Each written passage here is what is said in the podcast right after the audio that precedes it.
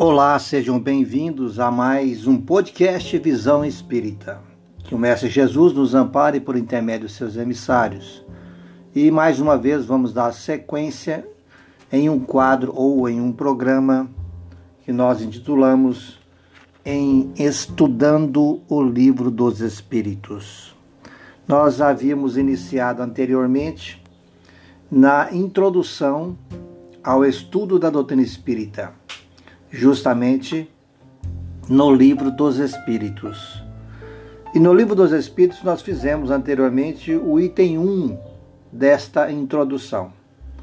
E agora nós vamos dar início ao item 2 da introdução ao estudo da doutrina espírita.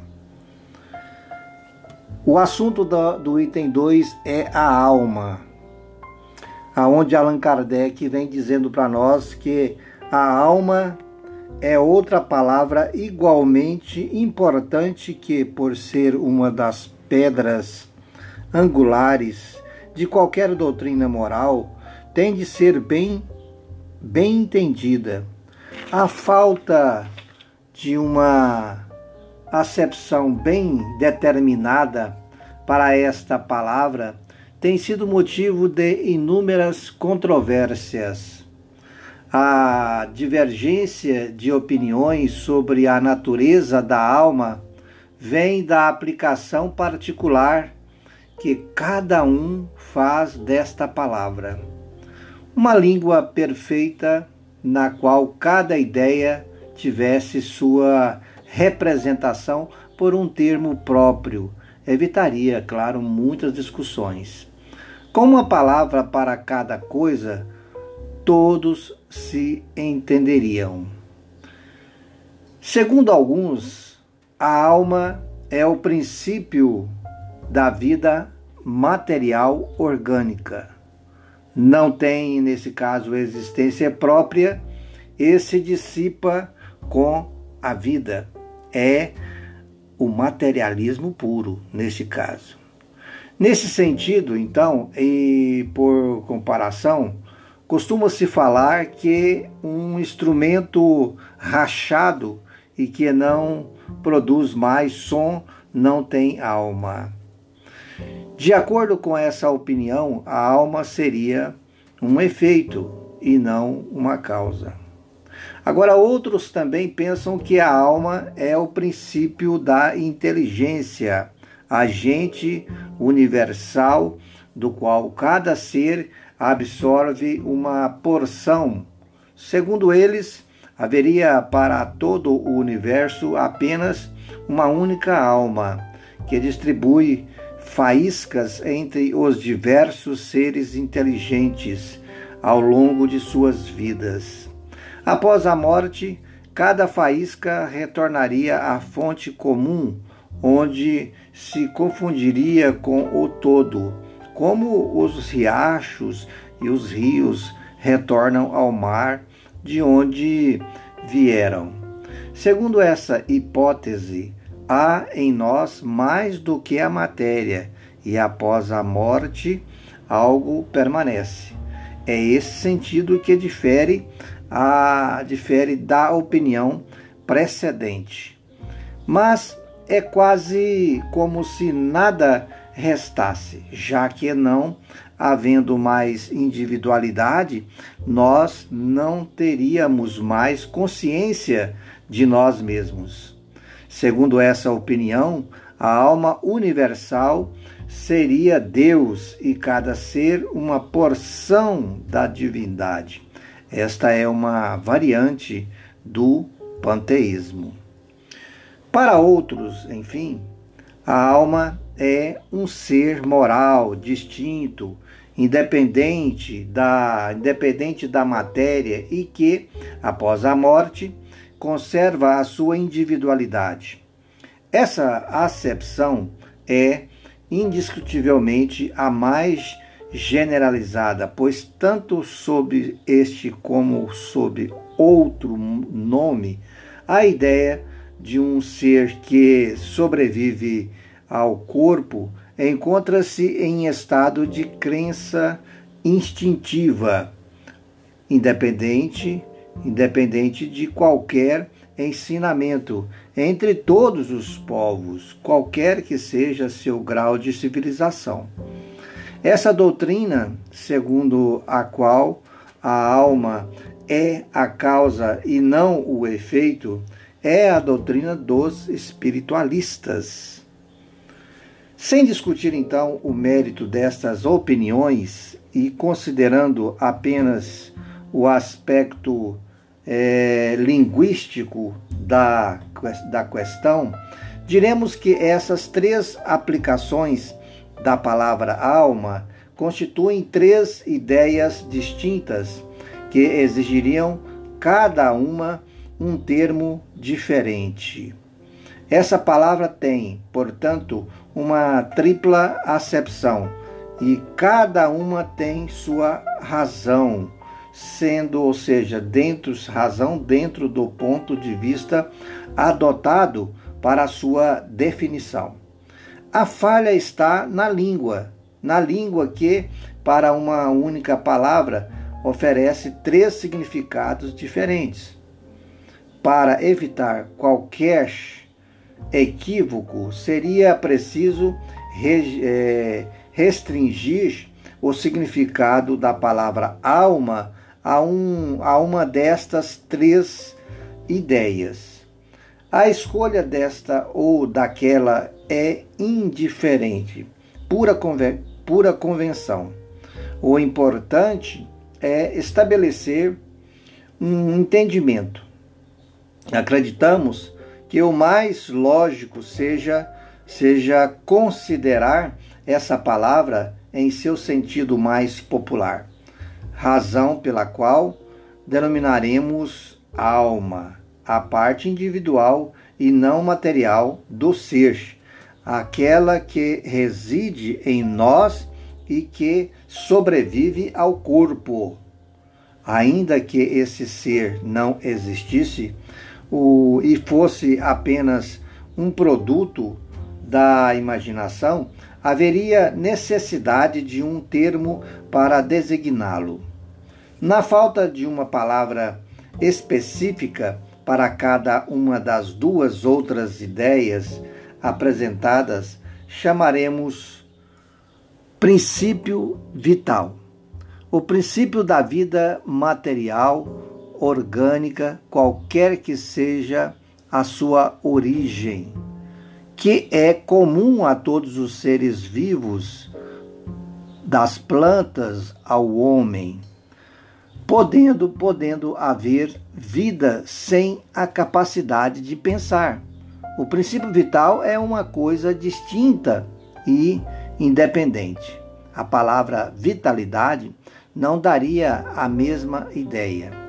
Para uns, o princípio vital é uma propriedade da matéria, um efeito que se produz sempre que está, é, se está sempre que esta se encontra em determinadas circunstâncias. Para outros, e esta é a ideia mais difundida, o princípio vital reside num fluido especial, universalmente espalhado, do qual cada ser absorve e assimila uma parte no decorrer da vida, assim como vemos corpos inertes absorverem a luz. Este seria então o fluido vital, que, de acordo com algumas opiniões, nada mais é que o fluido elétrico animalizado, também designado de fluido magnético, fluido nervoso, etc. e etc. Seja como for, há fatos que não poderiam ser é, contestados, pois são resultado de observação. É que os seres orgânicos têm em si uma força íntima que produz é, o fenômeno da vida. E assim como essa vida existe, aquela força também existe. Que a vida, que a vida material é comum a todos os seres orgânicos, sendo independente da, da inteligência e do pensamento, que a inteligência e o pensamento são capacidades é, próprias de certas espécies orgânicas e, finalmente, que, dentre as espécies orgânicas dotadas de inteligência e de pensamento, há uma, há uma dotada de, de um senso moral especial que lhe concede uma incontestável superioridade sobre todas as outras, no caso, a espécie humana. Acreditamos que, considerada em sua múltipla acepção, a palavra alma não exclui o materialismo nem o panteísmo. Mesmo o espiritualista pode perfeitamente entender a alma conforme uma outra, conforme ou outra das duas primeiras é, definições, sem, é claro, prejuízo da ideia do ser imaterial, distinto distinto ao qual ele então dará o nome, um nome qualquer. Assim, essa palavra não representa uma opinião. Ela é um proteu que cada um adapta ao seu modo. Daí a fonte de intermináveis controvérsias. Do mesmo modo, usando a palavra alma, nos três casos, é, evitaríamos a confusão se ela fosse acrescentada, acrescentado uma, um qualificativo que especificasse o ponto de vista sob o qual é considerada, ou a aplicação que se faz dela. Seria então uma palavra genérica que representa, ao mesmo tempo, o princípio da vida material, da inteligência e do senso moral, sendo distinguida por um atributo, a, é, a exemplo, no caso dos gases, que se diferenciam pelo acréscimo das palavras hidrogênio, oxigênio ou azoto. Portanto, talvez fosse melhor dizer alma vital para designar o princípio da vida, alma intelectual para designar o princípio da inteligência e alma espírita para o princípio da nossa individualidade, a morte. Como se como se vê, tudo isso é apenas uma questão de uso de palavras, mas uma questão muito importante a ser compreendida. Sendo assim, a alma vital seria comum a todos os seres orgânicos, plantas, animais e homens. A alma intelectual seria própria dos animais e dos homens, e a alma espírita é, pertenceria somente ao homem. Devemos então insistir ao máximo nessas aplicações, pois a doutrina espírita fundamenta-se naturalmente na ideia de que existe em nós um ser independente, independente, é claro, da matéria e que sobrevive ao corpo, uma vez que a palavra alma aparecerá frequentemente no decorrer desta obra, desse estudo que nós estamos aqui agora fazendo. Então, é, no caso, no estudo do livro dos Espíritos. É, então, é imprescindível fixar o sentido que lhe atribuímos, a fim de evitar qualquer equívoco.